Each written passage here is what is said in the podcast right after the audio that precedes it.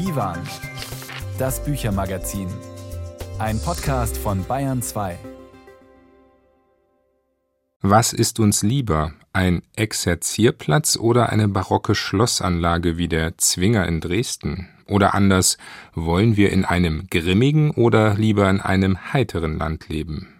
Vor diesen Fragen stehen die Figuren eines historischen Romans, der in das Zeitalter der Aufklärung führt und vom Versuch eines Königsmordes erzählt. Eines unserer Themen im Büchermagazin Willkommen sagt Nils Beindker. Überhaupt sind wir heute historisch unterwegs. Wir erkunden die Welt der Frauenklöster im Mittelalter und lassen uns vom rumänischen Schriftsteller Norman Manea vom Leben im Exil erzählen. Dazu Annie Ernauds Roman Das Ereignis als Hörbuch und gleich ein großer literarischer Bericht über den Prozess gegen die Attentäter von Paris. V 13 von Emmanuel Carrère.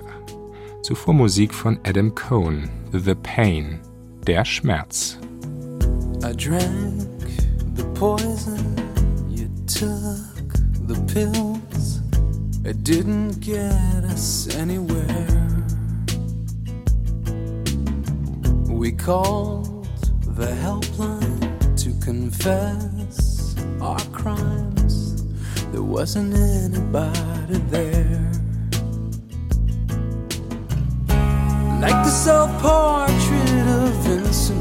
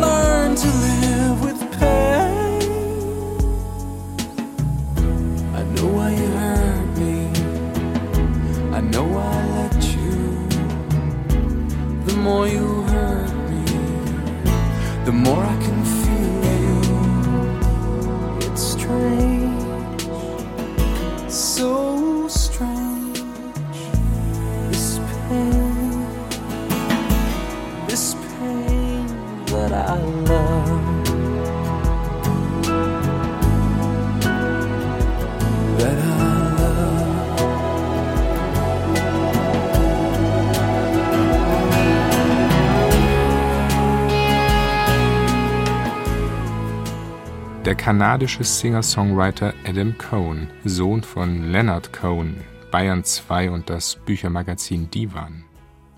Am 13. November 2015 überfielen islamistische Attentäter das Pariser Musiktheater Bataclan und einige weitere Orte in der französischen Hauptstadt.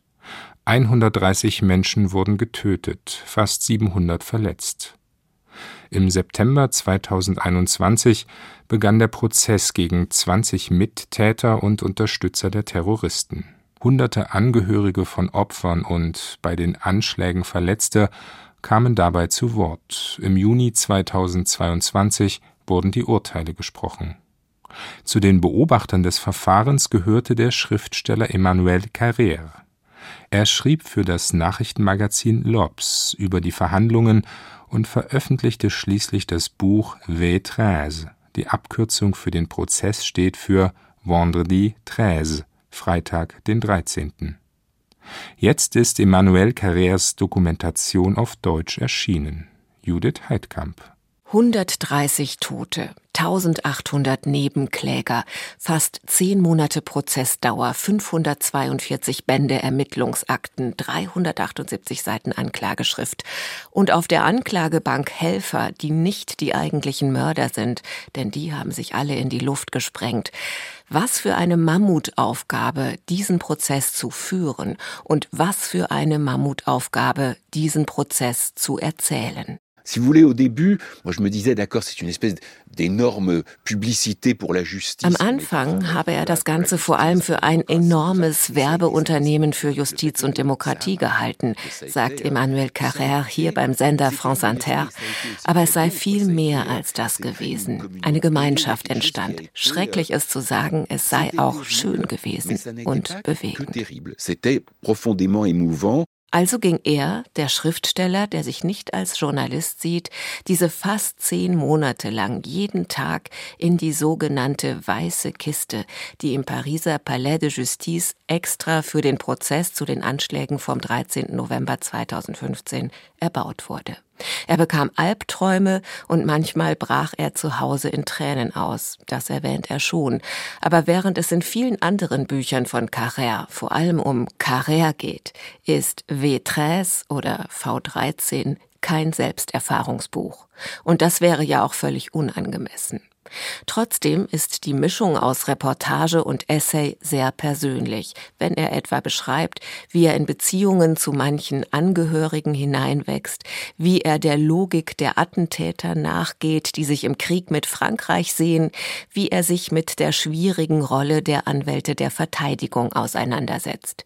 Immer elegant, oft smart, manchmal sarkastisch, manchmal pathetisch, schreibt Carrère und erzeugt einen Lesesog, dem man sich kaum entziehen kann. Das ist so unbegreiflich, sagt Nadja, sich vorzustellen, dass diejenigen, die sie getötet haben, so alt waren wie sie, zwischen 25 und 30, dass auch sie früher an der Hand in die Schule gebracht wurden, so wie früher Lamia.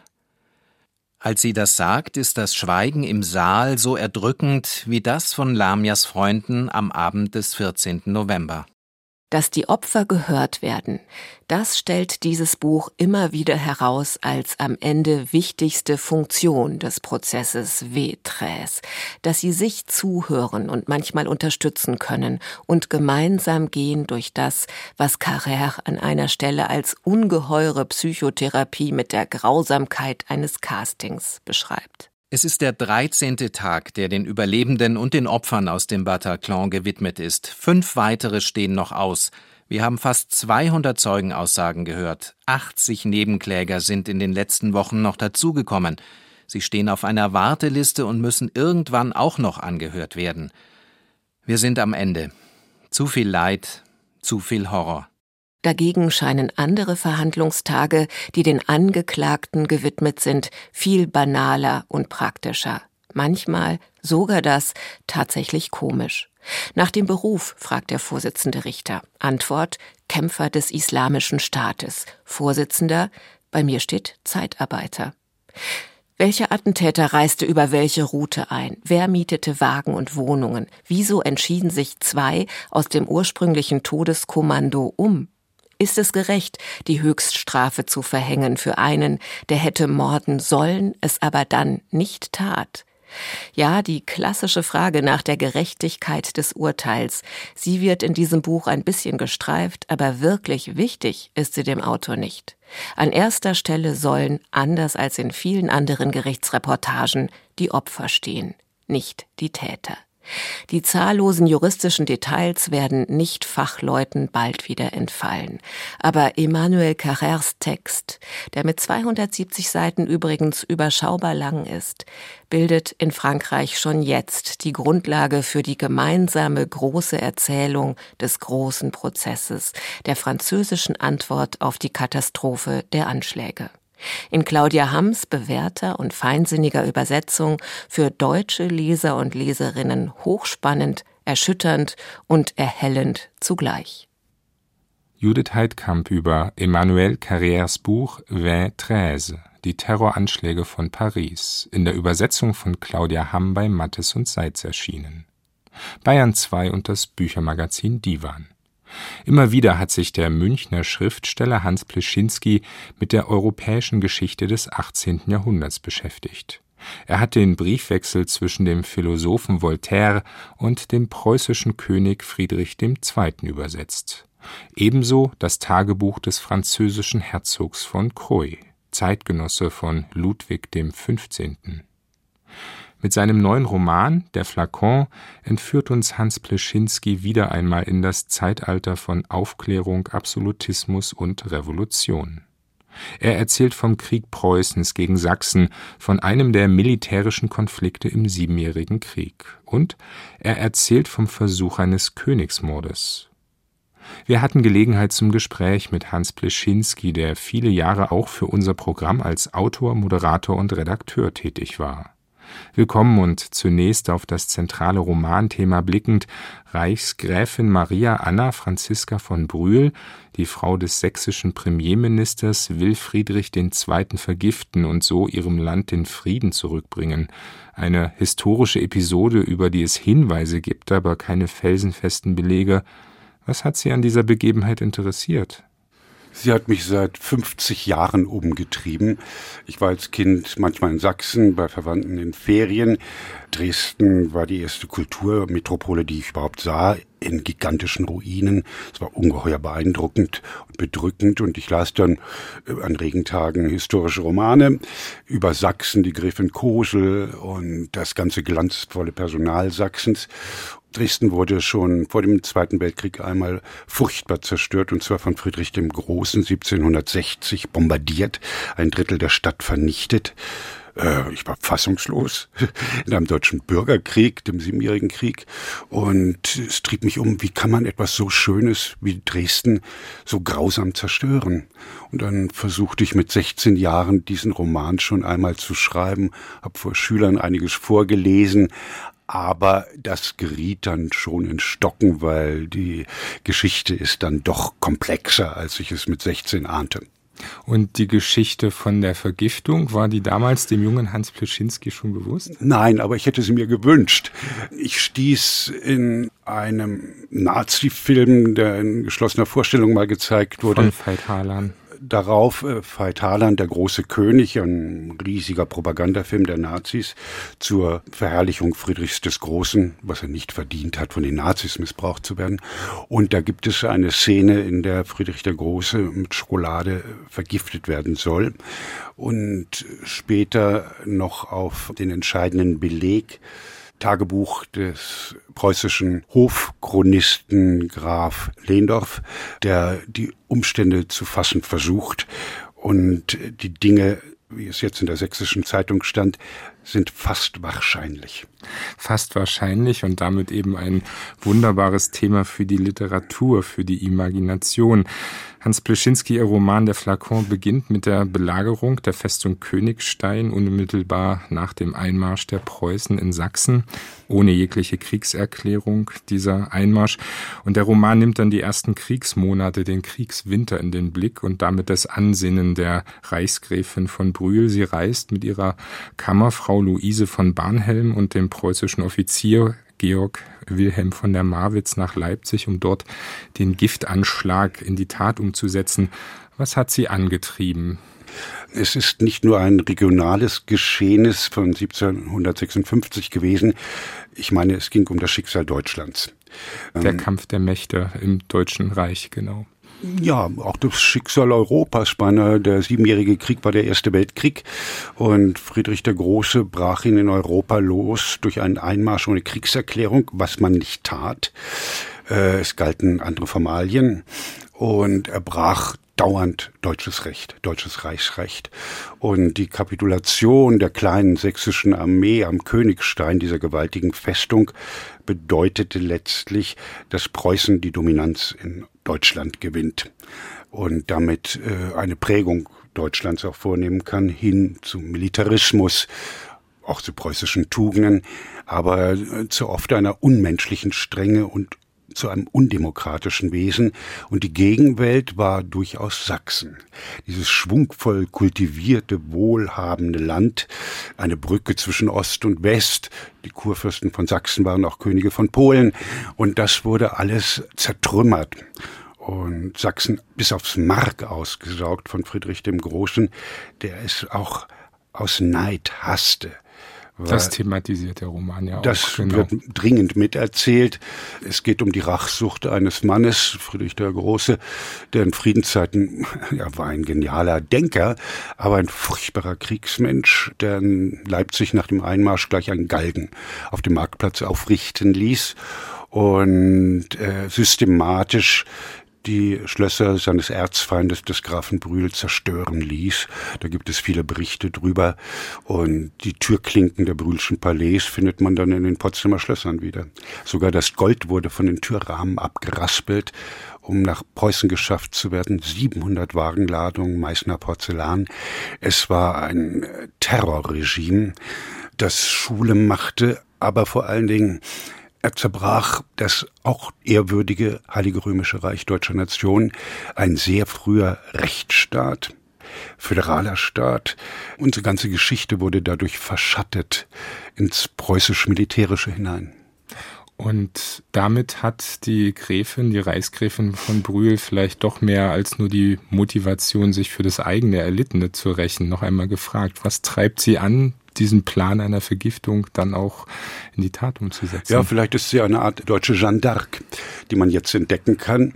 In Sachsen weiß man das, in westlicheren Landesteilen nicht so. Es trieb sie an, die Empörung über die Vernichtungssucht der Preußen. Sie lebte in einem Palais in Dresden, das ausgeplündert wurde. Ihr Mann war geflohen. Der Kurfürstkönig war geflohen. Sie weigerte sich, dem Feind zu weichen wie übrigens auch die tapfere sächsische Königin Josefa, die dann vor Kummer starb im Schloss. Immer schlimmere Nachrichten dringen zu ihr, dass zum Beispiel die Brühlsche Gemäldegalerie äh, nach Preußen geschafft werden soll, die dann wiederum der Kern der Eremitage in Petersburg wurde. Das sind, glaube ich, auch tolle Sachen, die man entdecken kann. Europäische Dimensionen, genau. Absolut. Sachsen war eine europäische Macht. Wenn man von schönen und lebenswerten Städten sprach, sagte man Paris, Venedig, Dresden nicht Berlin. Und das lag alles in Trümmern und äh, sie wollte sich rächen und vielleicht auch wahrscheinlich dem Landfrieden bescheren, dass der Wohlstand und die Ruhe zurückkehren. Und da war sie ganz auf sich gestellt mit ihren beiden Mitverschworenen. Es sind zum, sozusagen drei Musketiere, zwei sind weiblich in dem Fall. Der Roman Der Flakon von Hans Pleschinski erzählt nicht nur eine politische Geschichte, eben über den großen Streit um die Macht wie es einmal heißt im Roman, zwischen preußischem Exerzierplatz und Dresdner Zwinger. Das wären diese Pole, über die wir schon kurz gesprochen haben.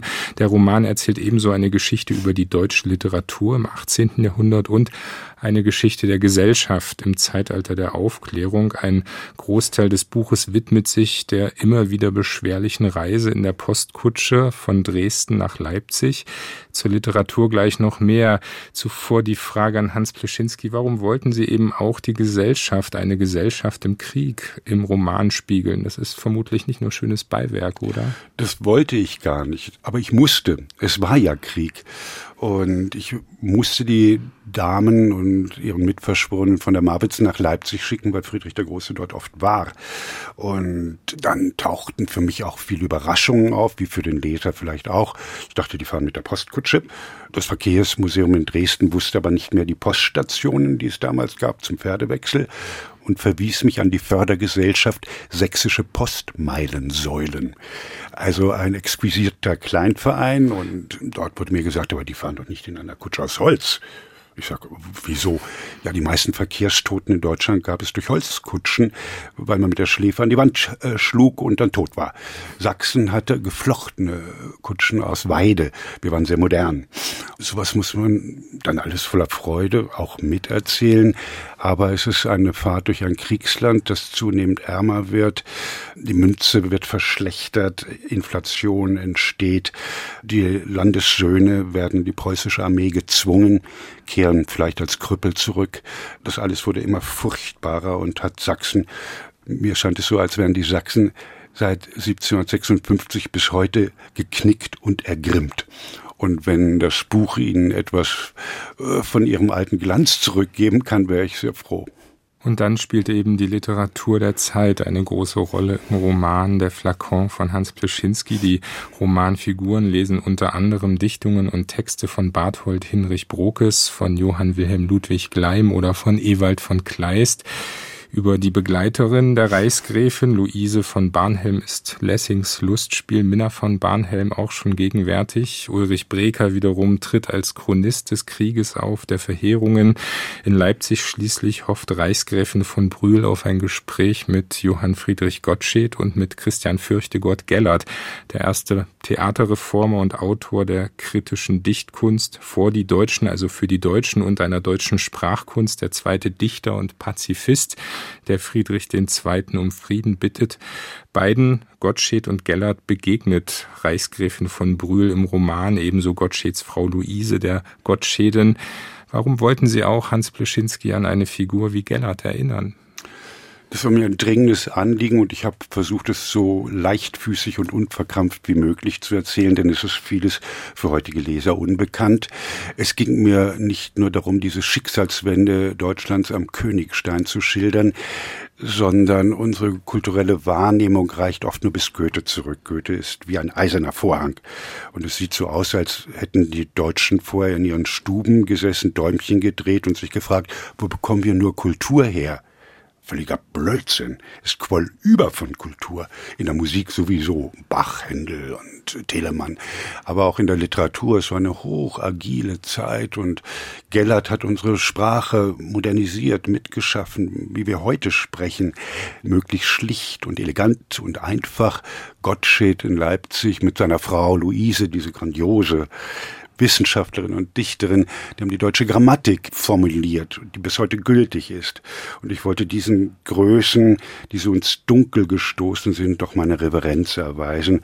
Und gerade der Luise Gottsched, der auch Dichterin war und deren Stücke überall in Deutschland gespielt wurden, sehr schöne Komödien.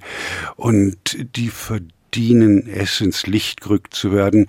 Und sowohl Gottsched wie Gellert hatten Audienzen bei Friedrich dem Großen. Ich entdeckte, dass sie die auch protokolliert haben und insofern wurden sie sehr wichtig auch für die Romanhandlung.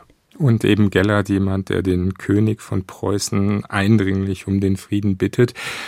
Hans Peschinski, sie entfalten ein großes Zeitpanorama. Auch Friedrich II. tritt im Roman auf, zusammen mit seinen Hunden und auf den Leipziger Galgen blickend. Viele andere historische Figuren mehr kommen dazu, darunter der Rechtswissenschaftler Johann Stephan Pütter, der ein Loblied auf die Rechtsverfassung im Heiligen Römischen Reich deutscher Nation anstimmt. Wir erleben eine Welt im Wandel, eben im Zuge auch der Aufklärung. Was macht diese Zeit, das 18. Jahrhundert, für Sie so spannend? Spannend. Sie ist schillernd, sie ist glänzend. Deutschland hatte einen hervorragenden Ruf in der Welt. Deutsch war die Lingua Franca in ganz Osteuropa.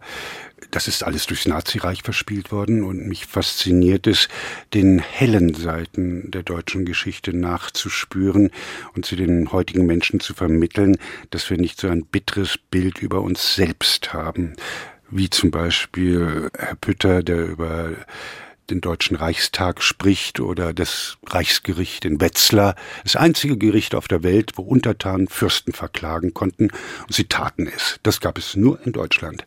Und das ist wunderbar. Und die Kleinstaaterei war auch Föderalismus. Dadurch haben wir die meisten Opernhäuser und Theater in der Welt bis heute, weil jeder kleine Staat wollte auch kulturell glänzen. Und an diese Tradition versuche ich anzuknüpfen und sie wachzurufen, soweit das in meinen schwachen Kräften steht. Und die Reichsgräfin von Brühl kämpft in der Art und Weise dann auch für mich. Zum Ende gerne noch ein Blick in unsere eigene Zeit. Für mich ist es eine interessante Erfahrung gewesen, den Roman in der Gegenwart eines Krieges in Europa zu lesen. Gemeint ist hier der völkerrechtswidrige russische Angriffskrieg gegen die Ukraine.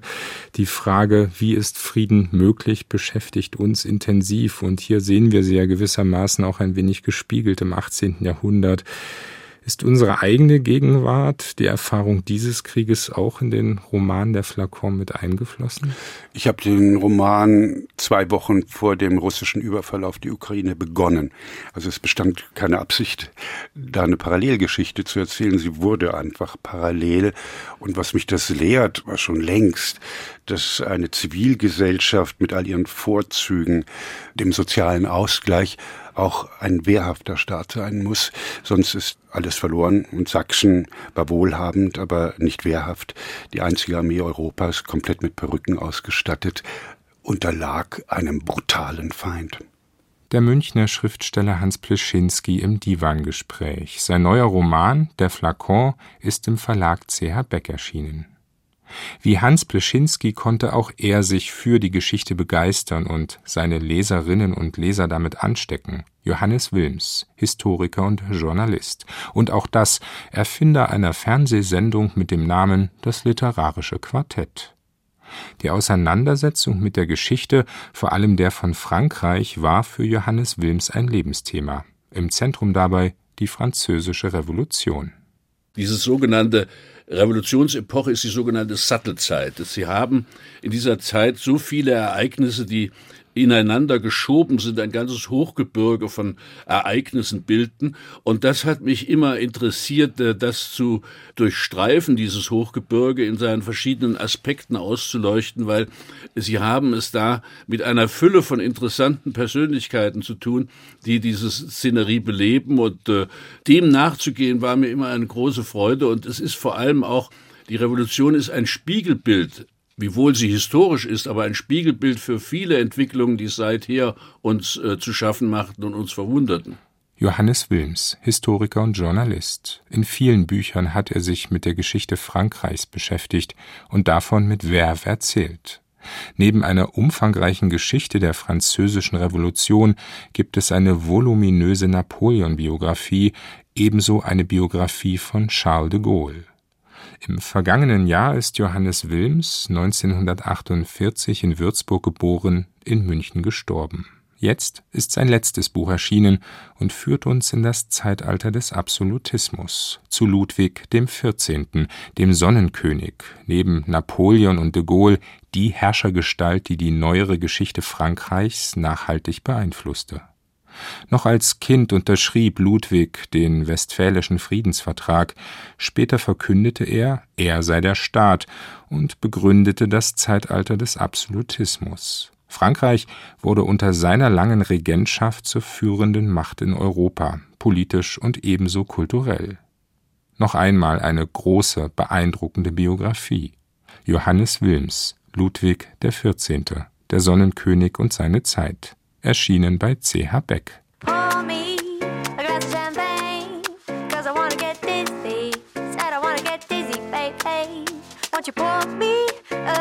Champagne?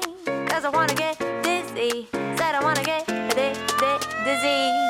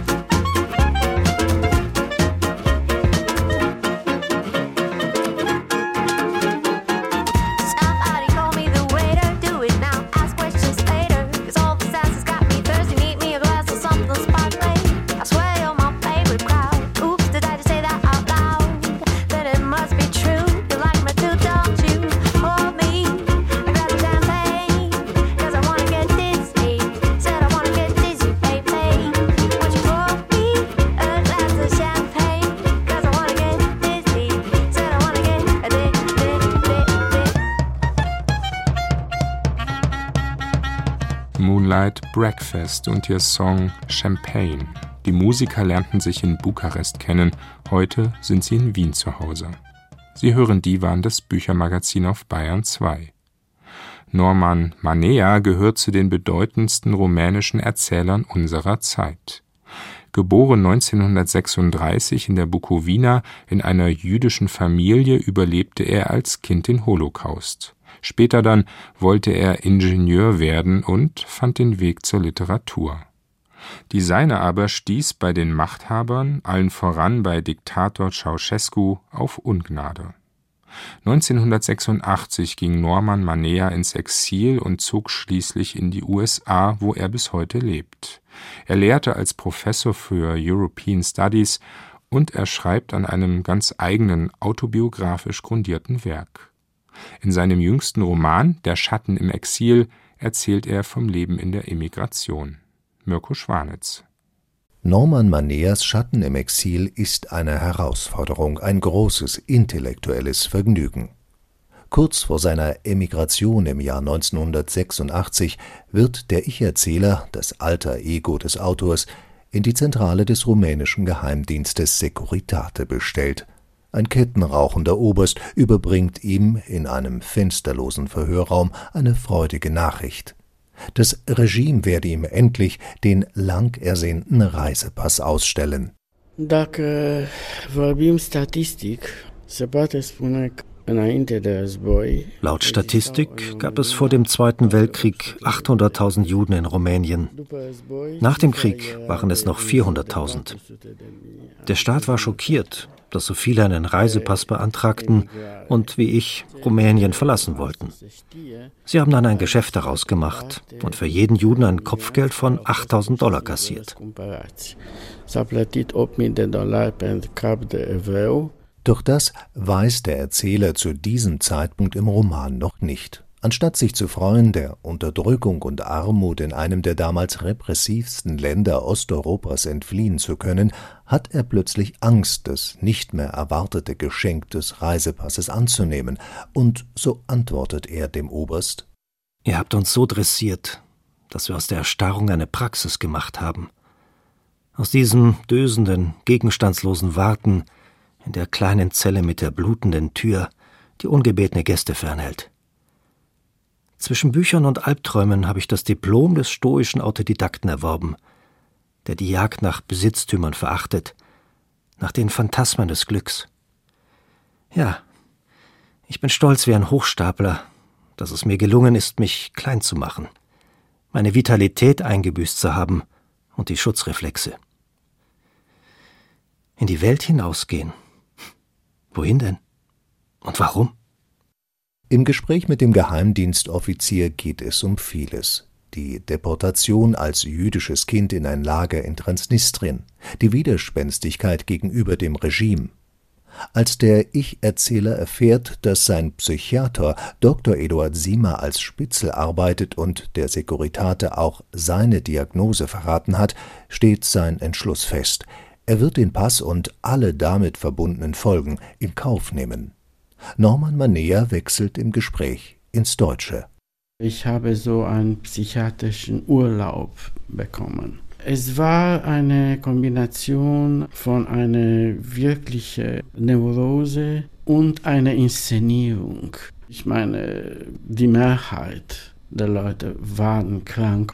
Die wurden gezwungen zu spielen ein Spiel zwischen der Demagogie und das tägliche Leben. Man will sich ausdrücken, man hat keine Möglichkeit und es bleibt so eine sehr tiefe Frustration. Norman Maneas Erzähler will zu seiner Halbschwester. Mit ihr hat er das KZ überlebt und die nachfolgende Odyssee durch verschiedene Waisenhäuser. Seither verbindet die beiden eine traumatische und wohl auch inzestuöse Beziehung. Die Schilderung dieses Verhältnisses zieht sich wie ein roter Faden durch den autobiografischen Roman. Schon in Berlin, der ersten Station im Exil, ereilt den Reisepassbesitzer jene Wirklichkeit, vor der der Autor schon in Rumänien stets Angst hatte. Vollends aber erfasst sie ihn erst am Ziel der Reise in den USA. Hier lebt die Halbschwester. In derselben Zeit hat man mir die Zunge abgeschnitten. Es ist nicht sehr bequem in New York mit meiner rumänischen Sprache zu sein. Wenn ringsherum spricht man, liest man, schreibt man eine andere Sprache. Im Moment, wenn ich war frei, vieles zu sagen, was ich konnte nicht bevor, habe ich nicht mehr eine Sprache gehabt. Bei der Ausreise hatte der rumänische Grenzkontrolleur die Lektüre des Autors konfisziert. Peter Schlemils wundersame Geschichte von Adelbert von Chamisso. Sie handelt vom weltreisenden Peter Schlemihl, der seinen Schatten verkauft. Im Lauf des Romans wird sich Manea immer mehr mit jenem Schlemihl identifizieren. Auch er ein ewiger Wanderer, ein Exilant, ein Verfemter. Die Beziehung Rumäniens zu mich ist nicht die beste. Was man schreibt auch heute über mich dort, das alles ist schlimm oder schmutzig. Die ältere Generation kann mir viele Sachen nicht verzeihen. Kann mir nicht verzeihen, dass ich habe meine Integrität unter dieser Diktatur doch behalten. Man kann mir nicht verzeihen, dass ich habe doch Erfolg im Westen gehabt. Man kann mir nie verzeihen, dass habe ich den rumänischen Nationalismus und besonders den Nationalismus der rumänischen Elite sehr kritisiert. Mania erkennt in Peter Schlemihl sich selbst. In Schlemihls Nomadentum spiegelt sich für ihn die eigene Heimatlosigkeit. Und wie im konfiszierten Büchlein treffen auch bei Norman Mania reale Figuren auf Geister der Vergangenheit. Schriftsteller im Exil begegnen sich. Brodsky, Celan, auch Nabokov treffen plötzlich auf Musils Mann ohne Eigenschaften. Der Roman wird zur literarischen Collage. Und wie bei Chamisso, dessen Held nie wieder das Gefühl haben darf, zu Hause zu sein, wird Maneas Erzählung mehr und mehr zu einem Echo von Schlemihls Geschichte, einem meisterlich verwobenen Nachsinnen über das Exil. Bereits im allerersten Satz wird das erfahrbar. Das Exil beginnt mit dem Verlassen der Gebärmutter. Mirko Schwanitz über Norman Maneas Roman Der Schatten im Exil, erschienen bei Hansa in der Übersetzung von Ernest Wichner. Die literarische Spiegelung der eigenen Biografie bestimmt auch das Werk der französischen Nobelpreisträgerin Annie Ernaux. Es ist eine permanente Selbstbefragung. In ihrem Roman Das Ereignis, 2000 in Frankreich erschienen, erzählt sie von einem Schwangerschaftsabbruch. Die Schauspielerin Maren Kreumann hat den Text eingelesen. Ein Hörbuchtipp von Isabel Auerbach. Seit Jahren umkreise ich dieses Ereignis in meinem Leben. Wenn ich in einem Roman von einer Abtreibung lese, stürzt mich das in eine bild- und gedankenlose Erstarrung, als würden die Worte sofort zu einem heftigen Gefühl werden. In der literarischen Rückschau gelingt es Annie Ernaux, die eigene Erstarrung zu überwinden und Worte für ihr heftiges Gefühl zu finden. Sie beschreibt die Abtreibung als eine Erfahrung, die ihr Leben in extremer Weise verändert habe. Den Titel Das Ereignis hat sie bewusst gewählt, da es ein Leben vor und nach dieser körperlichen Erfahrung gibt. Durch das Schreiben legt sie anhand von kurzen Kalendereinträgen Erinnerungsschichten frei und dringt ins Innere vor. Die Dinge sind mir passiert, damit ich davon berichte. Und das wahre Ziel meines Lebens ist vielleicht einfach dies, dass mein Körper, meine Gefühle und meine Gedanken zu Geschriebenem werden, zu etwas Verständlichem und Allgemeinem also, dass meine Existenz vollkommen im Kopf und im Leben der anderen aufgeht. Annie Ernaux hat mehr als einen persönlichen Erfahrungsbericht verfasst. Stets ist sich die Schriftstellerin der gesellschaftlichen und politischen Bedeutung bewusst, die ihre Geschichte als kollektive Erfahrungswirklichkeit von Frauen aus den 1960er Jahren begreiflich werden lässt. Die verzweifelte und ausweglose Suche nach Ärzten für den Schwangerschaftsabbruch, die brutalen Selbstversuche mit Stricknadeln oder Seifenlauge und schließlich das Aufsuchen einer sogenannten Engelmacherin, einer Hebamme, eine Geschichte der Ängste und Demütigungen. Das gesellschaftliche Tabu spiegelt sich auch in der Sprache. Die 23-jährige Hauptfigur und ihr Freund, der sie geschwängert hat, vermeiden, es auszusprechen. Weder er noch ich hatten das Wort Abtreibung in den Mund genommen. Es war etwas, was keinen Platz in der Sprache hatte. Unter dieser Verschwiegenheit und Geheimhalterei leidet die junge Ich-Erzählerin besonders.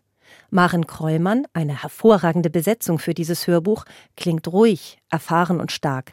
Sie trifft mit ihrer klaren Altstimme den nüchtern, sezierenden Ton ebenso wie den warmen, empathischen. Selbst bei erschütternden Passagen, die neben den sachlichen Kalendernotizen stehen, wie etwa der des Schwangerschaftsabbruchs zu Hause mit der Freundin O, klingt Maren Kreumann ruhig und bedacht. So wird das Ganze erträglicher, ohne die Handlung zu verharmlosen. Wir wissen beide nicht, was wir tun sollen. Ich sage zu O, dass die Nabelschnur durchtrennt werden muss. Sie nimmt eine Schere, wir wissen nicht, an welcher Stelle wir schneiden müssen, aber O tut es trotzdem. Wir betrachten den winzigen Körper mit dem großen Kopf. Unter den durchsichtigen Lidern sieht man die Augen, zwei blaue Flecken, wie bei einer Sorgenpuppe. Das Ereignis, eine schonungslose, ehrliche und mutige Erinnerungsarbeit. Sie wühlt auf und sensibilisiert für das Schicksal von Frauen, die ungewollt schwanger werden und keine seriöse Hilfe bekommen können. Noch heute ein aktuelles Thema. Annie Ernaux, Das Ereignis, gelesen von Maren Kreumann. Das Hörbuch ist im Audioverlag erschienen, eine Empfehlung von Isabel Auerbach. Die waren das Büchermagazin auf Bayern 2, jetzt in der Welt des Mittelalters. In ihrem Buch Unerhörte Frauen beleuchten die Historikerinnen Henrike Lehnemann und Eva Schlotthäuber die Welt der Frauenklöster und damit die Netzwerke der Nonnen. Das mag zunächst abwegig klingen, es ist aber eine Geschichte, die Fragen von Emanzipation und Eigenständigkeit berührt. Mit unserem Kritiker Andreas Trojan konnte ich über das Buch der Mittelalterhistorikerinnen sprechen. Zunächst aber ging es um den Titel Unerhört, ein doppeldeutiges Wort. Worauf zielt er im Buch über die Nonnen im Mittelalter? Ja, ich denke, Sie wollen genau das, was du äh, gesagt hast, diese Doppelbedeutung von unerhört.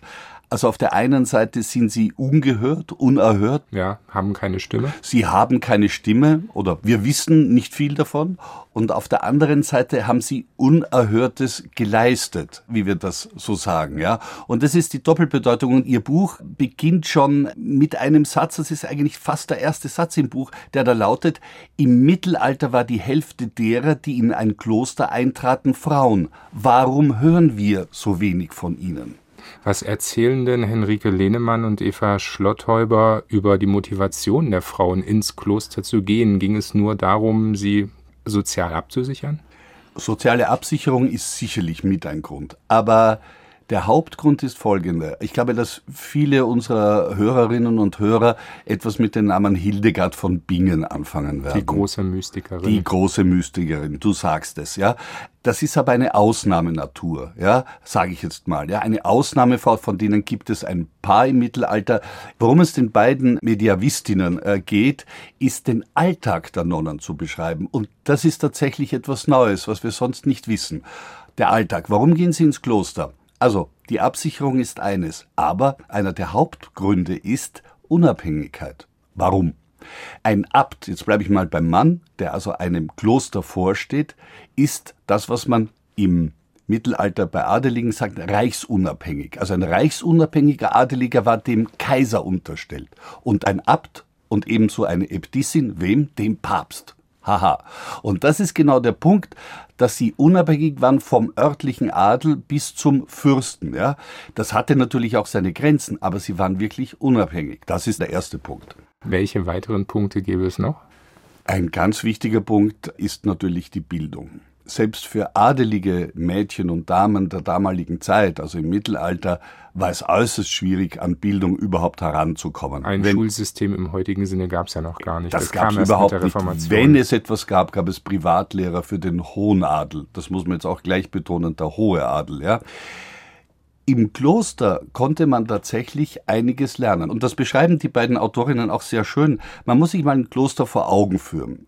Das sind 60 bis 80 Nonnen, dann gibt's noch Laienschwestern und dann gibt's ja das ganze Gesinde und ein Kloster, das hat ja auch umliegend Gebiete gehabt mit Agrar. Also ein Riesenwirtschaftsbetrieb. Ein Riesenwirtschaftsbetrieb. Und eines lernten die sofort dort, Wirtschaft. Also wie kann ich ökonomisch umgehen, wie muss ich wirtschaftlich handeln? Das ist einmal das eine. Und Organisation einer großen Gesellschaft. Das andere war Medizin. Das heißt, sie war noch sehr beliebt in der Umgebung. Und jetzt komme ich eigentlich zum entscheidenden Element. Und das ist tatsächlich die Bildung. Mit der Kurie in Rom hat man sich verständigt, dass auch Nonnen Latein lernen dürfen. Das ist jetzt wirklich der entscheidende Punkt. Damals im Mittelalter war Latein die Lingua franca, also die Sprache, mit der man sich über Landesgrenzen hinaus verständigt hat. Also heute unser Englisch, wenn wir so wollen, und früher das Französisch. Ja. Und noch eines gab's, man konnte die Heilige Schrift lesen und mit der Zeit hat die Kurie auch anerkannt, dass Nonnen die Heilige Schrift auslegen. Das war eine reine Männersache. Ja? Und damit sind sie in der Achtung sowohl innerhalb der Kirche, aber auch außerhalb der Kirche mit Medizin etc. enorm gestiegen. Beide Historikerinnen, Henrike Lehnemann und Eva Schlotthäuber, sind renommierte Expertinnen zur mittelalterlichen Geschichte. Auf welches Material stützen Sie sich bei Ihrem Blick auf die unerhörten Frauen in den Klöstern? Ja, das könnte man vielleicht sogar kritisieren. Andererseits, wenn Sie ein anderes Material herangezogen hätten, wäre das Buch wahrscheinlich aus allen Ufern gelaufen, sage ich jetzt mal. Sie beziehen sich direkt auf Deutschland und genauer gesagt auf drei niederdeutsche Frauenklöster, Medingen, Lüne und Heiligkreuz. Das liegt bei Braunschweig. Und es geht eigentlich schon fast ein bisschen übers Mittelalter raus, nämlich bis 1560. Also bis in die Reformationszeit. Ja, und das wird auch am Schluss des Buches behandelt, wie nun die Reformierten, sage ich mal, mit diesen katholischen Frauenklöstern auch umgehen. Das ist das Ende des Buchs, ja. Aber es gab hier auszuwerten Andachtsbücher, mehr als 1800 Briefe, Geschäftskorrespondenzen und etwas ganz Besonderes, nämlich das Tagebuch einer Heiligkreuzer Nonne, das sie anonym über 20 Jahre führte. Was steht da drin? Da steht einiges drinnen, wie man den Alltag führt, aber ich möchte, das ist jetzt nicht aus diesem Tagebuch, sondern die Ledemann und die Schlotthäuber haben etwas entdeckt und zwar einen, die hat das auf ein Lateinbuch geschrieben, eine Schülerin, also eine Nonne. Und wenn wir jetzt davor gesprochen haben, also die Bildung und sie waren fleißig dabei, sich zu bilden, es ging aber nicht ganz ohne Zank aus. Und da haben sie nämlich etwas gefunden, dass eine sehr fleißige Nonne, die Latein lernte, über eine andere Mitschülerin, Mitnonne, nicht ganz so positiv gesprochen hat. Ich darf das zitieren. Du hast ein schlechtes Gedächtnis. Deine Hohlheit erlaubt dir nicht, dich der Literatur wirklich hinzugeben. Du deklinierst so langsam, wenn du in der Grammatik unterrichtet wirst. Durch die grauenhaften Schläge der Ruten wirst du durch die ganze Schulzeit geprügelt. Du wirst für alle ein Witz, wenn du nicht perfekt sprichst. Also man kann sich das schon vorstellen. Zänkereien unter Nonnen. Ja, aber die gibt es auch unter den Mönchen. Unerhörte Frauen, die Netzwerke der Nonnen im Mittelalter. Das Buch von Henrike Lehnemann und Eva Schlotthäuber ist erschienen im Propylen Verlag. Andreas Trojan ist unser Rezensent im Divan. Andreas, ein Buch, das man unerhört bezeichnen kann. Soll man es lesen? Unerhört sollte man auf jeden Fall lesen, weil es gar nichts Vergleichbares ist. Es gibt etwas in der Forschung durchaus, aber etwas ein bisschen populärwissenschaftlich und das darf man nicht vergessen. Ich glaube, ich übertreibe nicht, wenn man sagt, was da die Nonnen getan, geleistet haben, ist eigentlich Emanzipation avant la lettre, also bevor das Wort überhaupt entstanden ist. Henrike Lehnemann und Eva Schlotthäuber Unerhörte Frauen, die Netzwerke der Nonnen im Mittelalter. Fehlt eine noch im Divan, Walli. Ehe sie gleich aufbricht zu einer neuen Rätselrunde, rasch noch die Auflösung aus der vergangenen Sendung. Gesucht war Holden Caulfield aus J.D. Salingers Roman Der Fänger im Roggen.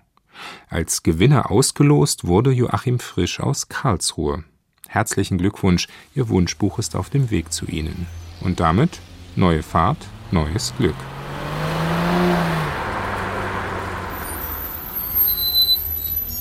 Servus, ich bin's, die Walli. Wo darf's denn hingehen? Oh. Bitteschön, zum Zentralfriedhof in einer Stunde ist das Begräbnis. Ja. Ist ein Todesfall in der Familie? Der Herr Professor. Rissen Selbstmord ist, ist immer eine Kurzschlusshandlung. Der Herr Professor, der ist doch oft mit mir gefahren. Er hat sich aus dem Fenster gestürzt. Um Himmels Willen. Also ich wäre dafür ja zu feig, aber ich bin ja nur die Wirtschafterin. Wie lang waren's denn bei ihm? 40 Jahre. Nur selten ein gutes Wort. Ich habe aber nie die Kraft gehabt, wegzugehen. Weiß man denn, warum er es getan hat? Verrückt war der Herr Professor jedenfalls nicht. Nein. Und lebensüberdrüssig auch nicht. Ja, aber es muss doch einen Grund gehabt haben. Ein Geistesmensch wird nie verstanden. Ja, da sagen Sie was.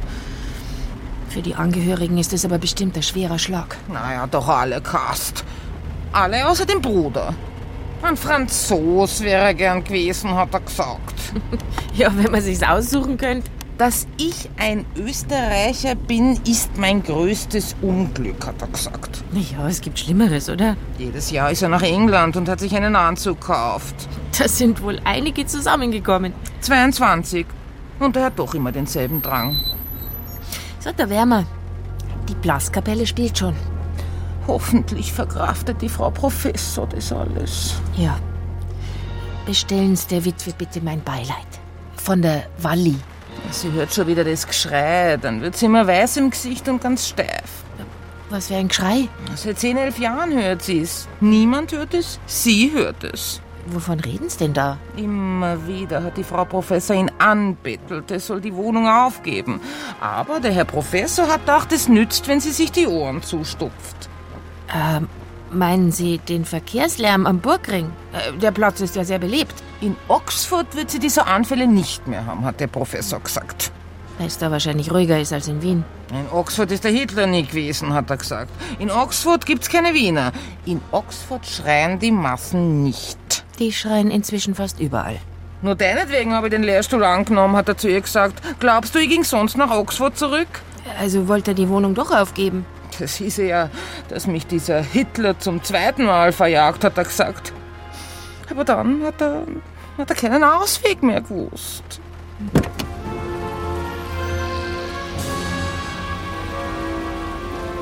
Und wer saß heute im Taxi von Walli? Schreiben Sie uns die Lösung und den Titel Ihres Wunschbuchs aus dieser Sendung an die Adresse Bayerischer Rundfunk, Divan 81011 München oder per Mail an divan.bayern2.de. Wir drücken die Daumen und beschließen das Büchermagazin für heute. Vielfach unterwegs in der Geschichte.